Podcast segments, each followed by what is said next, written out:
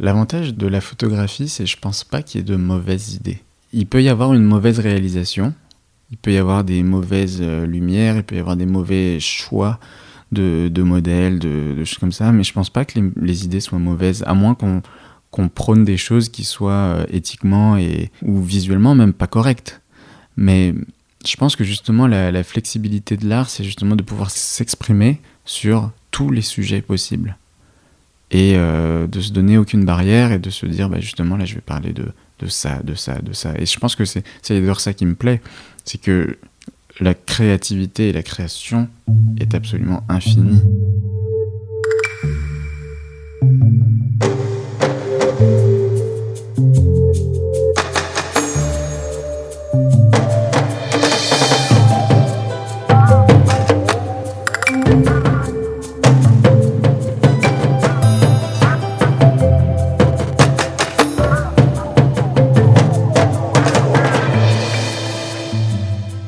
Vous écoutez Sous la fibre, le podcast qui donne la parole aux artistes visuels. Des créatrices et créateurs nous offrent un moment d'introspection et de réflexion pour explorer ce qui se cache sous leur fibre artistique. Qu'est-ce que signifient leurs œuvres et quel parcours les a menés à devenir artistes? Aujourd'hui, on rencontre le photographe émergent Olivier Clertin. À travers son regard, il nous entraîne dans des espaces inventés, parfois surréalistes, où ses modèles s'exposent librement. La diversité n'est pas un terme galvaudé pour Olivier, qui fabrique une photographie de mode plus humaine, plus imaginaire, mais tout aussi flamboyante.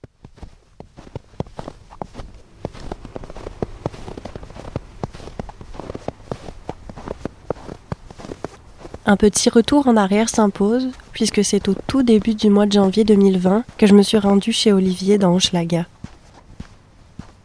Le temps a passé étrangement vite depuis notre rencontre, mais nombreux de ces mots résonnent encore aujourd'hui et j'avais envie de vous le présenter.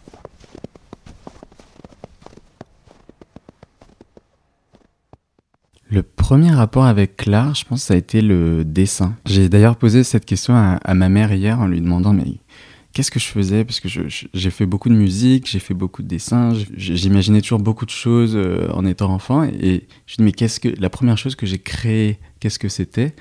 Et elle m'a dit tu avais une obsession pour les dessins de femmes. Donc dès que j'avais 3-4 euh, ans, je commençais à dessiner des, femmes et je les découpais et j'en faisais après euh, comme des, poupées, comme des, objets avec lesquels je pouvais m'amuser, créer des mondes, des, châteaux, des, batailles, des, trucs comme ça.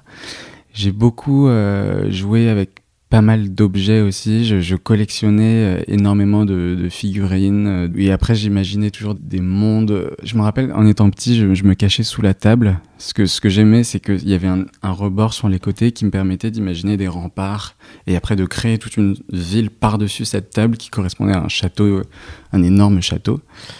Je pense que j'avais pas nécessairement un besoin de sécurité, c'était plus un univers que je me créais autour d'un espace confiné. Je me rappelle même avoir été euh, à me cacher sous le, sous le bureau, sous, sous les meubles euh, de la maison de ma grand-mère, uniquement pour euh, écouter les conversations qu'il y avait autour de moi. Quoi. Et j'imaginais après de ces conversations-là des, ouais, des, des, scénarios. Donc ouais, non, je pense pas que c'était pour, pour cette raison-là, c'était plus pour laisser mon, mon imaginaire euh, parler. Et je me rappelle même que durant mon adolescence, je, continuais à dessiner et je, m'enfermais dans une, dans une pièce et euh, je me mettais à, dessiner, à dessiner, à dessiner. J'en faisais 10 euh, par jour. Et à chaque fois, on me demandait Mais Olivier, ça va? Est-ce que tu as passé une bonne journée? J'ai oui, très très bonne journée. J'étais heureux de cette façon.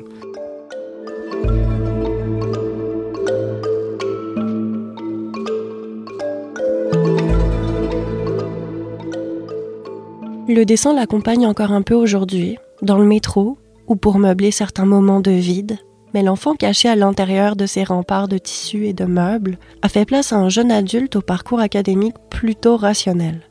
Il étudie l'électronique informatique et l'ingénierie avant de rejoindre une école de commerce. Ce milieu assez fermé, selon ses propres mots, lui donne paradoxalement l'impulsion de s'échapper, comme en 2013, lorsqu'il a 20 ans et voyage au Vietnam, son pays natal. Donc j'ai été adopté du Vietnam quand j'avais un mois, un mois et demi. Et après, j'ai vécu toute ma vie en France. Et je pense que la première fois que j'ai sorti un appareil photo, c'était pendant ce voyage-là où j'essayais de, de, capturer des interactions, comment ils vivaient. Je pense que je voulais comprendre d'où je venais, euh, quelles étaient mes origines, euh, quelle aurait été ma vie si j'étais resté là-bas. Donc je pense que oui, je, voulais aussi capturer des sourires, je voulais capturer des émotions, je voulais capturer des choses qu'on voit pas finalement en Europe et qui sont complètement différentes aussi euh, ici au Canada. Des moments de vie. Ce qui est assez paradoxal aujourd'hui parce que c'est le genre de photo que je ne peux absolument plus prendre. Tout ce que je fais, c'est des choses ultra programmées, réfléchies, que ce soit au niveau des lumières, que ce soit au niveau des décors, que ce soit au niveau des gens, de la manicure de la personne. C'est le contraire du processus créatif dans lequel je me suis développé euh, en tant qu'artiste euh, au tout, tout, tout début de, ma carrière.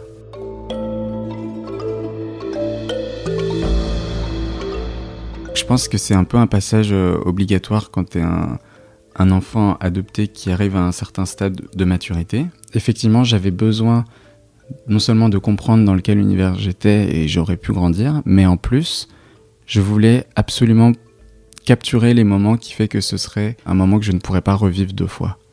Donc, euh, et effectivement, j'ai eu la chance de retrouver mes parents, de retrouver euh, une famille très très aimante avec euh, une mère, avec deux petites sœurs aussi. Et je me rappelle, en même temps, j'étais partagé entre le fait de vouloir vivre ces, instants et en même temps vouloir quelqu'un qui les, capture à ce moment-là. C'était très très fort. Tout ça s'est passé très très rapidement. On a retrouvé en 5-6 jours. Alors que c'était quand même pas évident. J'étais parti avec un, bout de papier avec juste le nom de ma mère, son âge et sa région. Mais c'est sûr que ce genre de choses qu'on fait dans la vie te forge en tant qu'artiste et en tant qu'être humain, et après t'aide à développer certaines, certaines attitudes.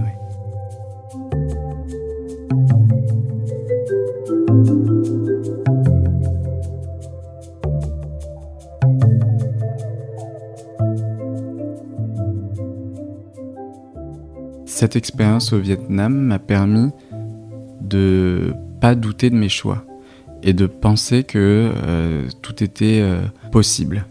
Alors je dis ça euh, avec, un, avec des grands guillemets hein, parce que j'étais, je suis conscient que je venais d'un, milieu privilégié et que suite à, à, mes expériences, j'avais ré- réussi à économiser quelques sous pour, pour payer cette école. L'école dont il parle, c'est le collège Marsan, puisqu'en 2017, Olivier pose ses valises à Montréal et débute des études de photographie. Mais je me suis dit, pourquoi pas tenter? Pourquoi pas, même si la photo, c'est, quand même... Euh, c'est quand même difficile de, de, d'y réussir, hein. surtout aujourd'hui, on voit que c'est, quand même pas évident euh, avec la disparition des magazines, avec la montée des réseaux sociaux, euh, on voit que la place des photographes en tant que telle diminue de, de, plus en plus. Mais je me suis dit c'est ça que j'aime et j'ai réussi à, faire ce que j'ai fait au Vietnam, donc pourquoi pas tenter euh, dans la photo.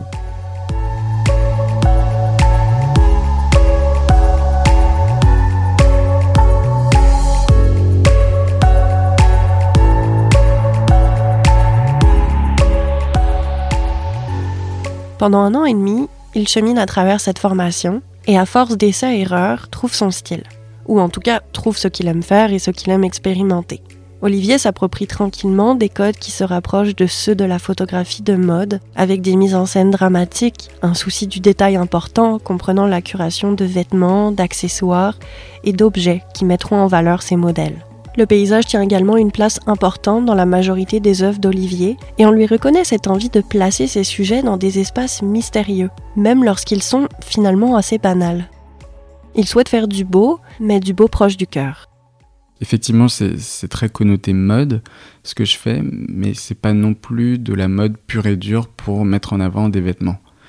Je pense que le, côté commercial, finalement, ne m'intéresse que très peu. Et j'ai envie d'utiliser les codes de la mode parce que je trouve que c'est ce qui a effectivement de plus beau.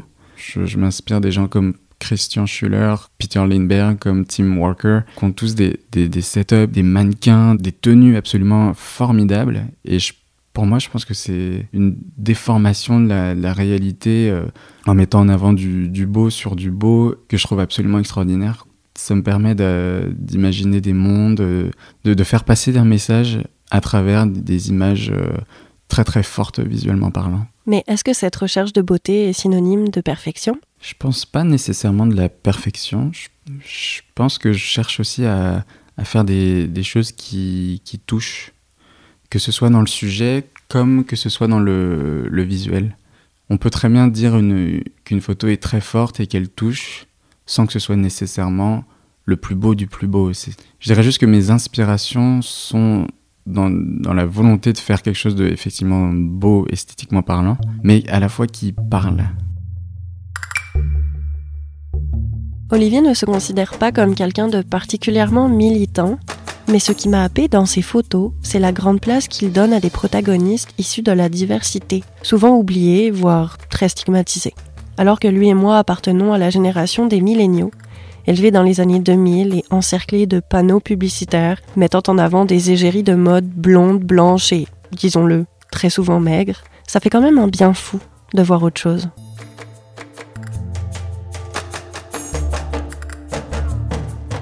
Là, j'ai le souvenir du shooting qu'on a fait avec, euh, avec des drag queens il y a un, petit mois. Ouais, ça m'a vraiment touché de, de voir ces, ces personnages complètement euh, extraordinaires, des, gens tout à fait euh, lambda qui se, mettent dans la peau d'un personnage et qui ont une seconde personnalité avec une seconde façon de parler, avec c'est extraordinaire. Et, en même temps, je pense que c'est pour eux un, certain échappatoire parce que je, je leur demandais qu'est-ce qu'ils font dans la vie. Euh, il y avait un journaliste, il y avait euh, quelqu'un qui travaillait dans le marketing, il y avait quelqu'un qui était dans le sport. Euh. mais pour eux, c'était une façon de, de s'exprimer artistiquement. C'est ça que je trouve absolument formidable. C'est sûr que quand on voit des, des shootings de drag queen, on les voit tout de suite on stage ou dans leur processus de de, de maquillage, de d'habillage, etc. Et moi, c'est pas du tout, du tout ça que je voulais montrer. En fait, c'était tout ça, c'est des choses un peu euh, journalistiques, euh, comme si on en faisait un sujet de d'actualité au final, où on se dit ah bah regardez, il y, y, a ces gens qui font ça, etc. Et tout. Moi, mon intention n'était pas du tout celle-ci. Je voulais juste, au contraire, montrer que ces gens existaient dans des univers tout à fait euh, ordinaires. Hein. J'ai fait des photos dans une chambre rose, ensuite euh, dans les rues. Et je voulais juste montrer l'univers de la photo de, de mode, mais avec, euh, avec des, des, drag queens, pour montrer que, bah, effectivement, elles, elles aussi, elles étaient absolument formidables, et elles étaient aussi belles, et elles étaient à mettre en avant, et elles étaient surtout aussi intéressantes que, des, que des, les plus beaux des plus beaux des modèles d'agence, quoi. la fluidité des genres, et quelque chose qui m'intéresse énormément. C'est d'ailleurs les prochains shoots que je vais faire. Et en effet, c'est ce qu'il a exploré les mois qui ont suivi notre rencontre, avec notamment sa série Numbers, qui met en valeur Maxence, un homme qui embrasse son androgynéité avec simplicité et joie, et dont le cliché où il se trouve allongé et nu sur un lit est empreint selon moi d'une douceur captivante. Mais il y a aussi eu ces séries Figures paternelles et Seraphitus Seraphita, qui mettent en lumière des modèles noirs appartenant aux communautés LGBTQ et drag queen. Et on peut dire que la binarité rigide des genres prend le large dans les univers visuels d'Olivier. Je pense pas avoir d'opinion là-dessus et je pense pas nécessairement que les gens ont besoin d'avoir une opinion sur la, la binarité des genres. Je dirais juste qu'il faut laisser les gens faire ce qu'ils veulent. Et le mettre en avant dans l'art, c'est sûr que c'est intéressant, mais je, je, fais pas ça pour, pour surfer sur, euh, sur ce qui se dit ou ce qui se fait en ce moment, parce que même avec les drag queens, on, on pourrait se dire que que mes inspirations viennent euh, euh, avec tous les shows et tous les. Mais c'est pas ça du tout, parce qu'au final, les drag queens existaient depuis des, des, années et des années et des années. Par contre, ce qui est sûr, c'est qu'en ce moment, ils sont beaucoup plus mis en avant. Et puis, il faut, surtout laisser les gens faire ce qu'ils veulent. Et je pense que c'est plutôt ça que, j'ai envie de, promouvoir. Au fond de moi, j'ai envie de, mettre en avant quand même des, minorités. Là, j'ai fait un projet récemment avec euh, une jeune fille absolument euh, formidable qui, elle, a décidé de se montrer sur les réseaux avec des poils sur le torse. Donc c'est une euh, mannequin, elle est, artiste, elle fait des choses formidables Et elle a décidé du jour au lendemain d'être candide par rapport à ça et de, me dire écoute, Olivier, j'ai besoin de photos promotionnelles, j'ai besoin qu'on qu'on fasse un projet ensemble pour montrer que, bah, effectivement, je suis une femme avec des poils. Et une femme qui assume ses poils. J'ai tout de suite embarqué dans ce projet, je me suis dit, bah, bien sûr que je vais faire ça pour toi. Donc, je pense que oui, dans toutes mes séries, il y a, un esprit de, défendre, défendre une cause, défendre, de, parler d'égalité, parler d'acceptation, parler de d'originalité, de, et de surtout de, de laisser aller, de laisser vivre euh, les gens comme ils sont, je pense.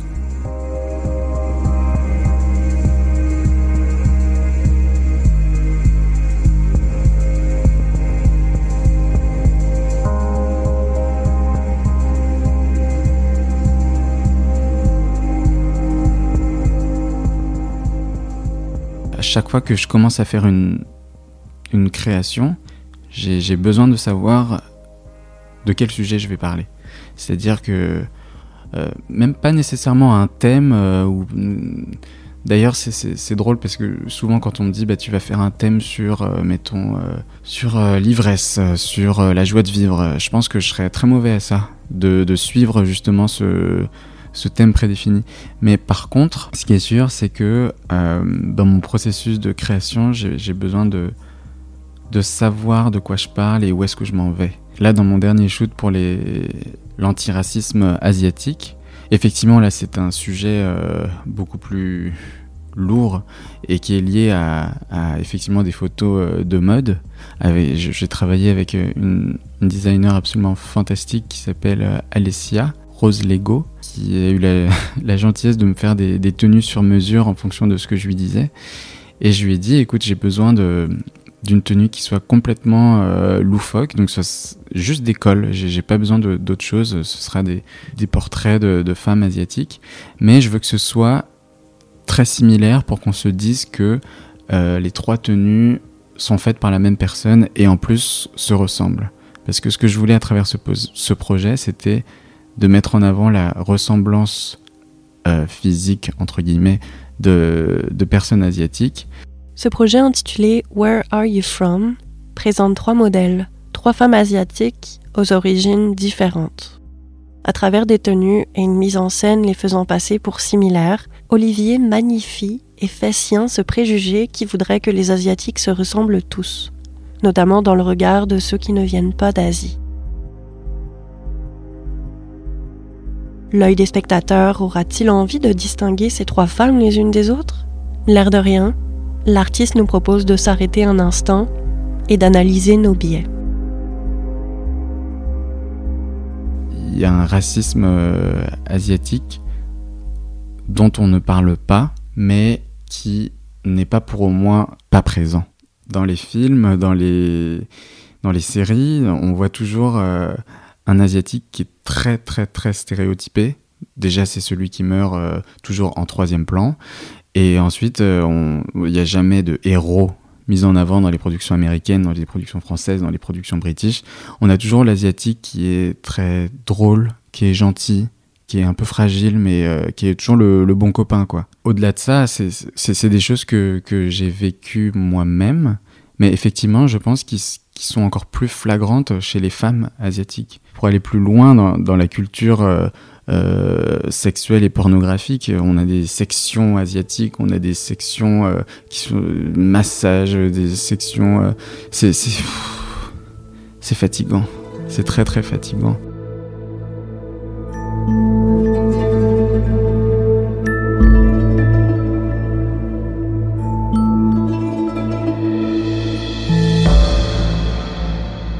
Les photos de cette série à l'esthétique onirique étaient accompagnées d'exemples de commentaires racistes qu'Olivier a déjà entendus. Des petites agressions banalisées et pourtant violentes qui sont souvent passées sous silence.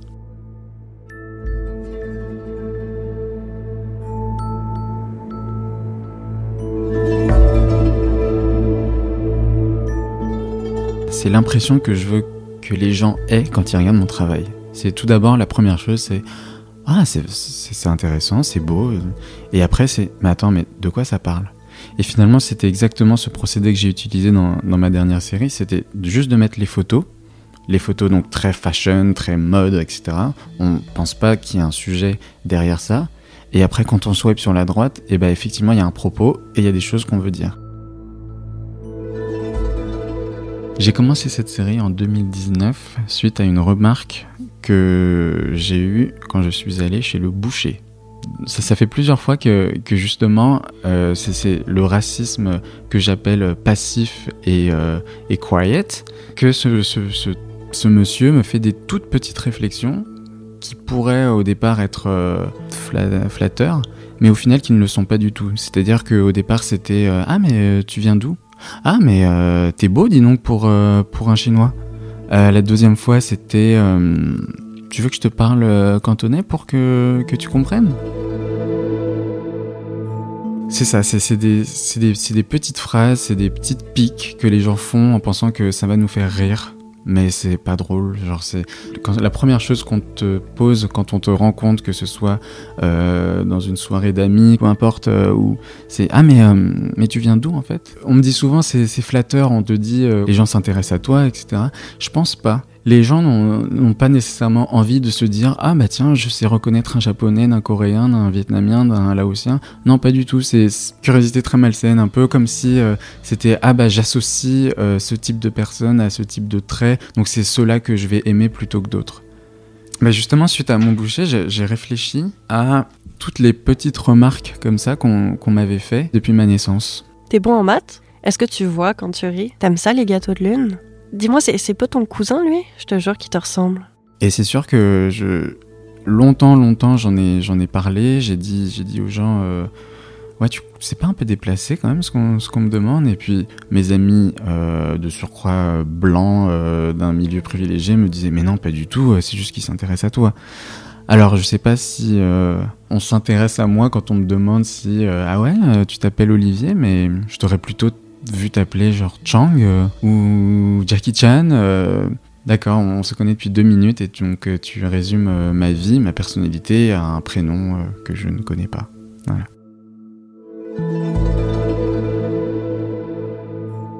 Et par contre, ce qui a été vraiment intéressant, c'est que j'ai eu énormément de retours de femmes et d'hommes asiatiques qui m'ont dit Ah, mais attends, mais moi j'ai déjà écrit là-dessus. Ah, moi j'ai déjà euh, essayé de faire une série là-dessus, mais c'est jamais sorti. J'ai toujours eu, ça dans, dans, le coin de ma tête, ou j'ai toujours eu ça. J'ai écrit euh, un poème là-dessus, j'ai écrit. Euh, et effectivement, je pense que c'est des choses qui sont dans le quotidien de, des personnes d'origine asiatique, mais qui ne sont à leur tour pas ouvertement dites parce que, parce que ce n'est justement pas dit dans la société. Plusieurs mois ont passé depuis que le photographe m'a exposé sa démarche et malheureusement, on connaît tous la suite. L'arrivée de la Covid-19 a complètement exacerbé ce racisme contre les Asiatiques. J'ai voulu prendre des nouvelles d'Olivier, qui vit depuis le début de la pandémie en France, chez sa famille. J'ai aucune idée comment je fais ça. Bon, c'est clairement pas mon truc Zoom, hein, même après huit mois d'expérience pandémique. Ça en cours d'enregistrement en haut à gauche. Ouais, bah c'est ça, il y a marqué recording. Donc, euh. Ok. Avec la Covid-19, j'imagine que cette problématique-là que tu mettais de l'avant et que tu, tu, me disais que c'était un racisme méconnu, euh, mm. ben, ça a dû prendre une autre ampleur. Est-ce que euh, alors, le feedback euh, cette année 2020 par rapport au racisme. Euh, on a vu dans les médias, euh, on a vu aussi des actes de racisme dans les médias, etc. Mais euh, moi, j'en ai vécu aussi pas mal dans le métro, dans la rue. C'était ça, c'était quelque chose. Je, je, revenais de du sud et j'arrive dans l'avion et puis euh, bon, justement, c'était une époque où, les masques n'étaient pas encore obligatoires et on se disait est-ce que ça sert vraiment à quelque chose, etc. Donc moi, dans le doute, je me disais bah je prends l'avion, c'est quand même un espace confiné, bah je vais mettre un masque parce que voilà. Et je te jure, je suis rentré dans l'avion et donc avec un masque alors que personne n'en avait à l'époque. Et là, j'ai vu un sursaut de, de quatre ou cinq personnes euh, qui étaient euh, autour de moi.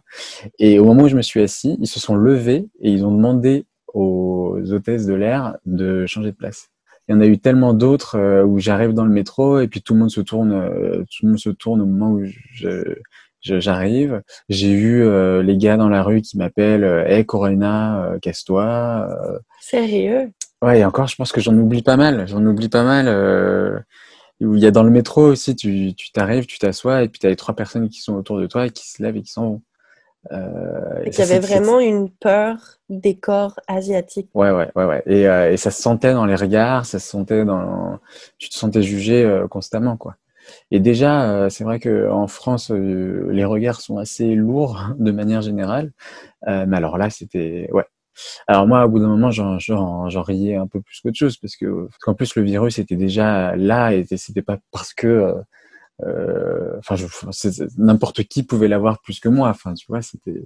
Mais c'est sûr que tu sais quand t'entends que Trump il appelait euh, le coronavirus le virus de la Chine, le Kung Flu. Je me rappelle des, des headlines des journaux. On, on regardait et puis il y avait marqué le premier bébé chinois atteint du virus. Tu sais, genre, il n'y a pas. Genre, qu'est-ce qu'on en avait à foutre que ce soit un Chinois, que ce soit n'importe qui? On aurait juste pu dire, bah, il y a un enfant qui a, euh, qui a été testé positif. Voilà.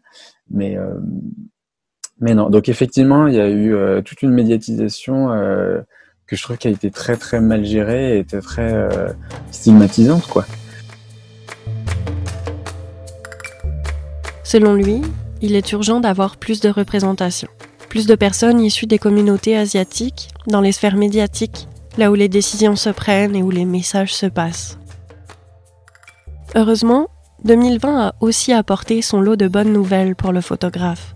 Une photo de sa mère, tirée de la série Isolation, qu'il a créée pendant le confinement, a été sélectionnée pour être la couverture du numéro du mois de novembre du magazine québécois Photo Solutions.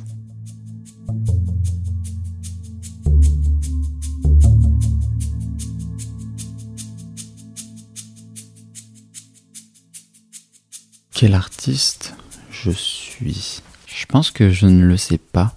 Et je pense que le processus de l'artiste est de, est de tout le temps continuellement se chercher et de, de se dépasser. C'est sûr que j'ai l'impression, en tout cas en fonction du milieu dans lequel j'évolue, que au-delà du talent, on est des gens qui ont besoin d'attention. Je dirais c'est un trait de caractère qui m'a suivi depuis, depuis l'enfance et mon art m'a beaucoup appris sur, euh, sur moi-même. Je ne pensais pas euh, être en, à ce point en demande d'attention. J'ai besoin que, effectivement, que, que, tout se passe bien, que, que tout aille et qu'on se dise, bah ouais, euh, et, que, et puis de plaire, tout simplement de plaire dans ce que je fais. Mais après, je dirais, c'est le, le stéréotype de, de l'enfant adopté, qui n'a pas plu à sa famille au départ et qui veut plaire le plus possible. Et c'est d'ailleurs un, critère qu'on voit, très souvent. Ma sœur est exactement pareil. Mon art m'a permis à moi de d'accepter en fait, d'accepter que effectivement fallait que je, je, vive avec ça et que j'ai besoin que qu'on me qu'on me remarque et qu'on m'apprécie. J'assume du coup ce côté-là. En plus, quand on est dans un milieu artistique et dans un, on est constamment avec des gens ultra talentueux, que ce soit euh, euh, le chanteur que je suis en train de photographier, la maquilleuse qui soit en train de le maquiller, euh, le réalisateur. Euh, quand on est sur des sets comme ça, si ces gens-là sont là, c'est pour une raison, c'est qu'ils ont un talent, c'est qu'ils ont quelque chose. Donc on est constamment face à des égaux. Le main struggle que je vais avoir, ça va être de, de dealer avec ça, de savoir comment appréhender ce, ce milieu et comment moi-même m'y retrouver au final.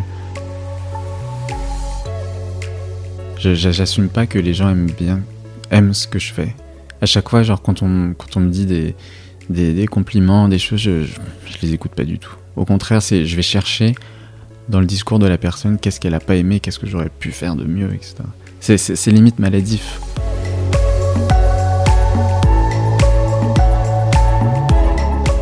Est-ce que la photographie de mode est de l'art? Peut-on s'inspirer de codes qui nourrissent le capitalisme et s'en servir pour créer un art plus engagé, plus affranchi? Esthétique mais pertinent, eh bien pourquoi pas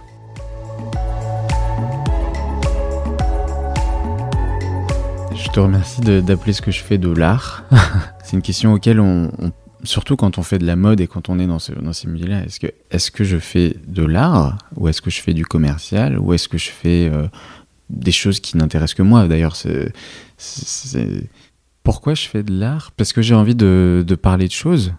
J'ai envie de, promouvoir des choses, j'ai envie de promouvoir des gens, j'ai envie de promouvoir des valeurs, d'aider, d'aider à casser justement ces, barrières, ces stéréotypes. Euh, j'ai cette envie de, créer des imaginaires qui ne sont qui sont très loin du réel.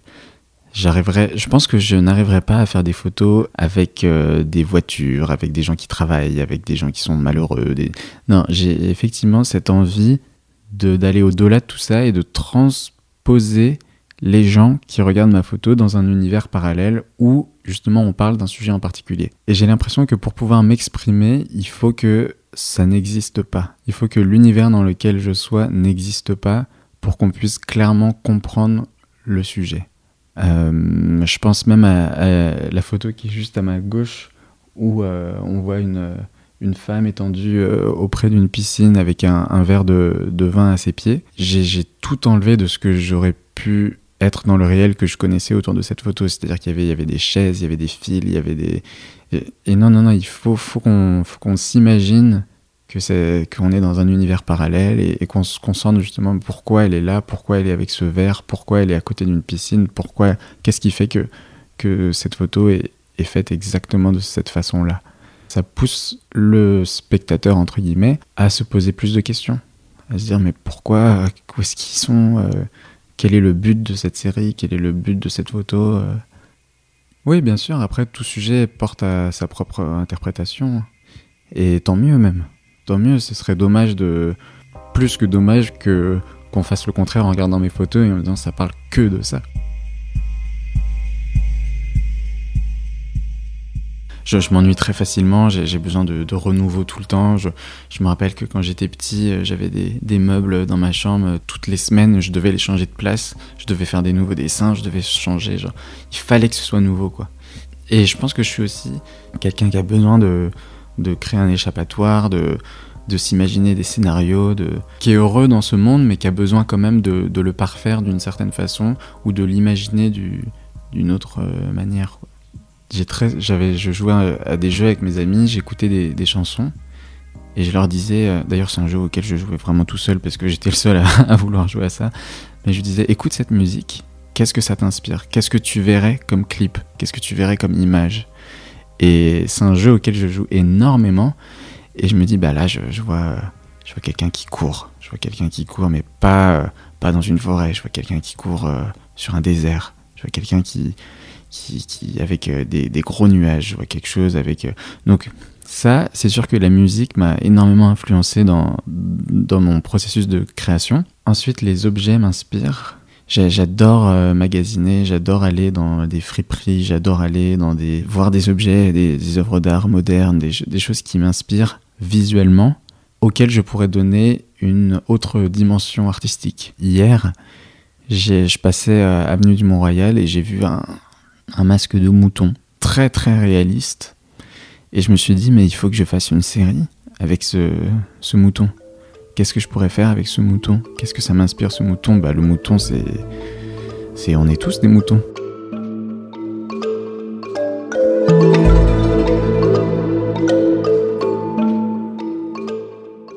C'est avec la même spontanéité, la même envie de se connecter à ses émotions et son vécu qu'il sélectionne ses modèles. Je choisis mes modèles parce que visuellement, ils me parlent. C'est-à-dire que je vais avoir des, des, gens que je vais rencontrer dans, une, euh, dans un supermarché, à la piscine, euh, euh, dans un n'importe. Et j'ai besoin, c'est sûr, d'avoir un, un, premier contact avec eux pour savoir si est-ce que la personne que je vais photographier va m'intéresser physiquement, mais va m'intéresser intellectuellement. Est-ce que cette personne, j'ai envie de la mettre en avant ou pas Est-ce que la personne va, va me plaire humainement? C'est mon premier, mon premier critère. Il y a, y a, même des gens qui, c'était moins physiquement, mais finalement le résultat est formidable, ou en tout cas pour moi, je trouve formidable parce que c'est quelqu'un que j'apprécie énormément. Et est-ce que j'ai photographié des gens que je n'aimais pas? Oui, bien évidemment. Forcément, quand on est dans, dans l'industrie de la mode et qu'on côtoie tout ce milieu-là, il y a une envie, il y a une envie de, de se démarquer, de faire plus loin, de, de se dire bah, je vais prendre la modèle qui a le plus de followers. Mais ça, ça m'est très très vite passé Parce que la cote de popularité, au final, n'a aucun rapport avec la personne en tant que telle, avec euh, ses opinions, avec euh, ce qu'elle pense, avec ce qu'elle est.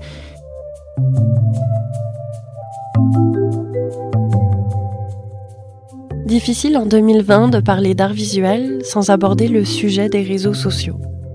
Si à mes yeux Instagram représente un bel avantage, quand on pense aux likes, aux algorithmes, au nombre d'abonnés, cette diffusion instantanée peut aussi venir jouer dans la tête des artistes. Est-ce qu'une photo qui comptabilise 300 likes est plus valide qu'une autre qui en récoltera juste 25 Qui sont les juges de la pertinence artistique au XXIe siècle? Et comment nourrir sa démarche artistique sans se laisser influencer par ce que les internautes semblent aimer? Tu sais, t'imagines si, si par exemple Picasso avait montré chaque œuvre qu'il avait peinte. Je pense que si c'était aujourd'hui, à notre époque, il aurait pas du tout de succès. Parce que genre il y, a tout un concept de compréhension de l'artiste, de, comprendre ses œuvres, de ses propos, etc. Et on découvre Picasso d'abord pour ses œuvres phares, et après on regarde les autres, tu vois. Et alors que nous là, on est dans une ère où c'est pas du tout la même chose. C'est le contraire au final. C'est on suit des gens quotidiennement et on aime des gens pour ce qu'ils font quotidiennement. C'est un rapport qui est complètement différent. Et moi d'ailleurs, ça, me, dérange mon, rapport avec euh, les réseaux sociaux. J'angoisse quand je veux poster une photo, je mais je m'angoisse pas en me disant genre elle va pas être plus likée qu'une autre parce que ça c'est des chiffres qui ne m'intéressent absolument pas, mais c'est juste est-ce que elle va être perçue comme aussi bonne que les autres? Je, m'égare un peu, mais il y a tellement des choses que tu aimes après une certaine période.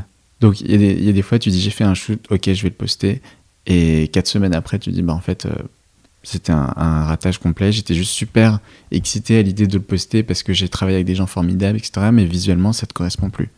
Et à l'inverse, il y a des choses que tu postes au moment où tu dis bah ouais, je, le fais et pourtant. Euh, c'est l'opposé, c'est une photo que tu vas garder euh, pendant, pendant 10 ans. Quoi. Oui, je pense qu'il faut, faut vraiment faire la différence entre euh, la qualité du contenu que tu peux proposer sur, sur les réseaux et la quantité de, de, likes. C'est-à-dire que pour moi, Instagram, c'est un moyen de promotion. Donc c'est comme un site web, c'est comme euh, des affiches, c'est comme des flyers comme on avait à l'époque. Mais c'est en aucun cas un, une gamme de, de qualité. C'est-à-dire que c'est pas parce que j'ai 30 likes de plus que ma photo là sera meilleure. C'est juste parce que ça a été posté à la même heure et qu'il y avait genre juste 30 euh, personnes de plus connectées à ce moment-là. Il faut juste vraiment, vraiment pour moi, genre faire la part des choses et distinguer les choses. Bien sûr que c'est un outil formidable pour pouvoir se faire connaître, pour pouvoir rencontrer des gens, pour pouvoir toucher d'autres personnes. Mais par contre, ça veut absolument pas dire que euh, t'es meilleur qu'un autre parce que euh, t'as 10 000 followers de plus, quoi. Tu penses Picasso, il n'aurait pas eu de like? Non, je pense pas.